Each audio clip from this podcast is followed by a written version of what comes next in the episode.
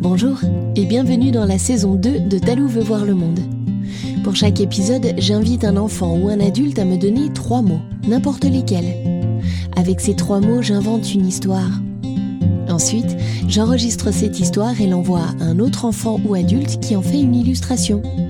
Chaque nouvel épisode est à découvrir sur le site talou.ch et en podcast. Si tu as aussi envie d'offrir des mots ou d'offrir ton talent pour une illustration, tu peux t'inscrire sur le site, encore une fois, talou.ch. Pour ce 21e épisode, merci à Milan qui a 11 ans et qui vit à Épalinges. Ses mots sont désastre, pauvre, fugitif.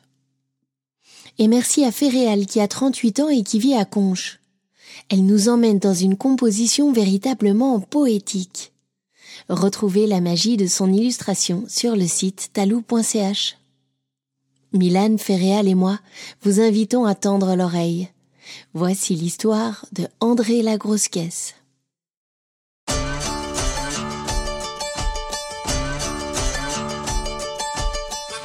Il y a très longtemps, vivait un jeune homme appelé André. Lorsqu'il eut 15 ans, sa maman, qui était sa seule famille, mourut d'une maladie rare. Alors André se retrouva seul, pauvre et livré à lui-même. Avec les quelques sous qu'il avait en poche, il décida de démarrer une vie de saltimbanque. Il partit sur les routes avec son vieil harmonica qu'il avait reçu pour ses dix ans. Il en joua sur les places publiques, dans les fêtes de village et pour les enfants. De cette manière, il fit suffisamment d'argent pour s'acheter une guitare. Avec une sangle, il accrochait l'harmonica sur sa tête, de sorte à ce qu'il tienne en place pour libérer ses mains qui jouaient de la guitare. Il joua dans différentes régions et le long de nombreux chemins. Il joua beaucoup et c'est ainsi qu'il réussit à s'acheter également une grosse caisse et une flûte en bambou. André parcourait tout le pays à pied. Parfois, quelqu'un qui circulait en calèche le prenait sur la charrette pour le pousser un peu plus loin. Mais la plupart du temps, il était à pied. Il avait un système de sangles qui lui permettait de porter tous ses instruments sur le dos. C'était lourd, encombrant, et ça ne tenait pas très bien, mais cela ne l'empêchait jamais d'avancer d'un pas décidé vers sa prochaine destination. Un jour qu'il arrivait dans un village perché en haut d'une colline, André chercha un petit endroit caché et à l'abri du vent pour passer la nuit. Aux abords du village, il trouva un abri en bois qui était abandonné. C'était une petite maison de berger, sans porte, surplombant la forêt et la rivière qui se trouvaient en bas de la colline dans la vallée. Dans l'abri, il se sentait comme dans une coquille, à l'abri du vent et de la pluie, confortablement recroquevillé pour dormir. De là-haut, il avait une vue imprenable sur la région, et il se sentait reconnaissant et heureux de profiter de ce magnifique décor. Étant donné que l'abri était minuscule, André avait placé la plupart de ses instruments, dont la grosse caisse, à l'extérieur. Durant la nuit, pendant que André dormait profondément, un coup de vent violent poussa de quelques millimètres la grosse caisse qui était posée sur la tranche.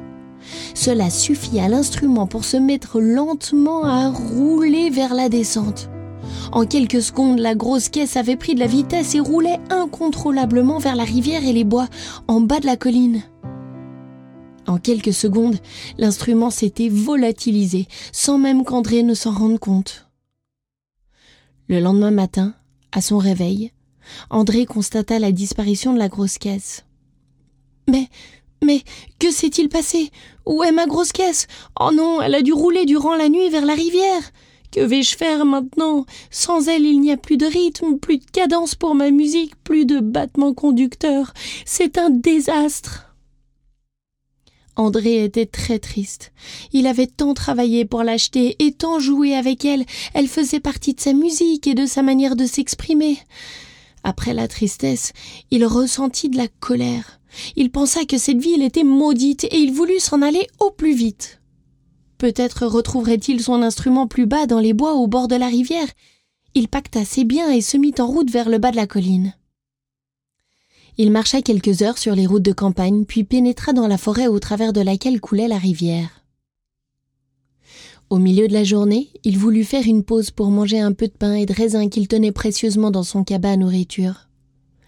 Il repéra un peu plus loin une pierre sur laquelle il avait bien envie de s'installer pour prendre son goûter. Il fit quelques pas en sa direction, quand tout à coup, il marcha sur quelque chose qui fit retentir une clochette. Cela déclencha un mécanisme de poulie à travers les arbres qui tendit un filet dans lequel André se retrouva piégé au-dessus du sol. Il criait Au secours Au secours Sortez-moi de là Mais il était tout seul dans cette grande forêt et personne ne l'entendait. Il se débattit autant qu'il put et finit par abandonner, tellement il était fatigué. Il était désespéré, là, au-dessus du sol. Il avait envie de pleurer. D'abord sa grosse caisse, et puis maintenant ça. C'est tout le pays qui est maudit, se dit-il. À ce moment, un jeune adolescent avec un béret dégustant une pomme bien mûre sortit de derrière un arbre. Alors, c'est comme ça qu'on se permet d'entrer chez les gens sans frapper? lui dit-il sur un ton provocateur. Mais, mais, bégaya André, c'est une forêt, c'est à tout le monde. mais évidemment, l'ami, je disais ça pour te faire mousser. J'ai inventé ce système pour me protéger des ours. Avec ton énorme sac, mon filet protecteur t'a pris pour l'un d'entre eux, continua-t-il en riant encore plus fort. Je suis ravi que cela te fasse rire, répondit André vexé. Mais maintenant que tu sais que je suis pas un animal féroce, est-ce que tu peux me détacher, s'il te plaît? D'un coup de couteau aiguisé, le jeune garçon coupa une attache du filet, qui le fit s'ouvrir d'un coup, et André s'écroula au sol avec ses affaires, qui s'éparpillèrent tout autour. Je m'appelle Gaffer, lui dit le jeune garçon des bois qui lui tendait une main pour l'aider à se relever. Je m'appelle André. Bien, je vais te faire une bonne tasse de thé un peu plus loin chez moi pour me faire pardonner. André ne se fit pas prier. Il le suivit, content à l'idée d'un thé chaud au bord d'un feu. Ils marchèrent quelques minutes, et tout à coup apparut la maison de Gaffeur. Elle était incroyable. C'était une cabane immense dans un arbre. Pour y accéder, il y avait un système de monte-charge déclenché également par des poulies et des cordes. Pour récolter de l'eau pour le thé, Gaffer tira une corde au bout de laquelle se trouvait un seau en bois qui était sur le toit. Ce récipient récupérait l'eau de pluie et Gaffer en disposait quand il en avait besoin pour cuisiner ou, dans ce cas, pour faire un thé. Tout autour et au travers de la maison, on pouvait distinguer des tas de filets, des cordes, des poulies, des plateformes, des arbres creux qui servaient de tubes et tout cela avait été créé par Gaffer. André était très impressionné. C'était le lieu le plus ingénieux et le plus fascinant qu'il n'ait jamais vu. Pendant qu'ils buvaient leur thé de sauge cueilli dans un potager surélevé au bord d'une des fenêtres, Gaffer expliqua qu'il s'était enfui chez lui il y a quelques années en arrière. Son père était très violent avec lui, et il lui répétait souvent qu'il voudrait bien s'en débarrasser. Alors un jour, Gaffer s'était enfui.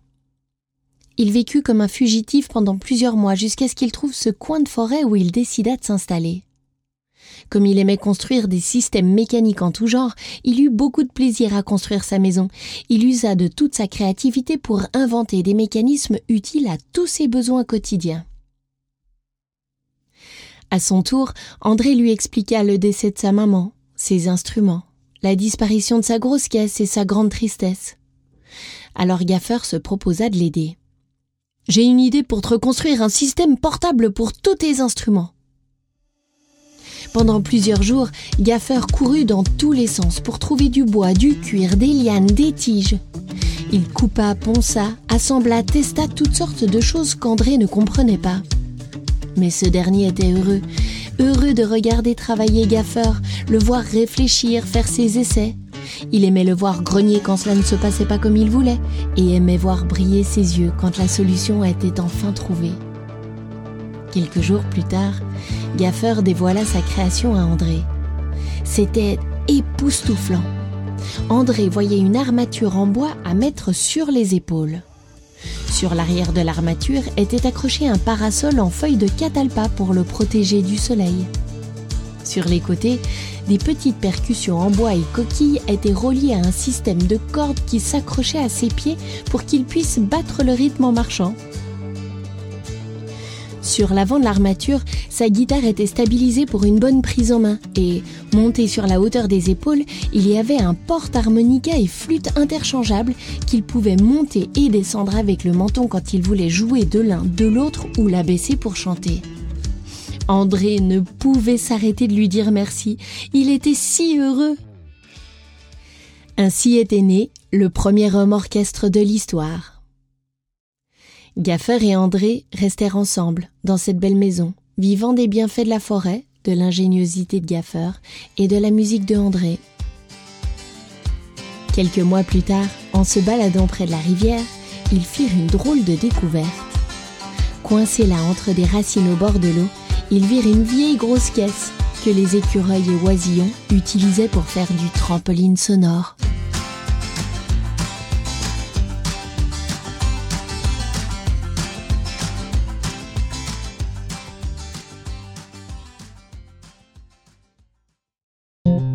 Et voilà, l'histoire est finie pour aujourd'hui.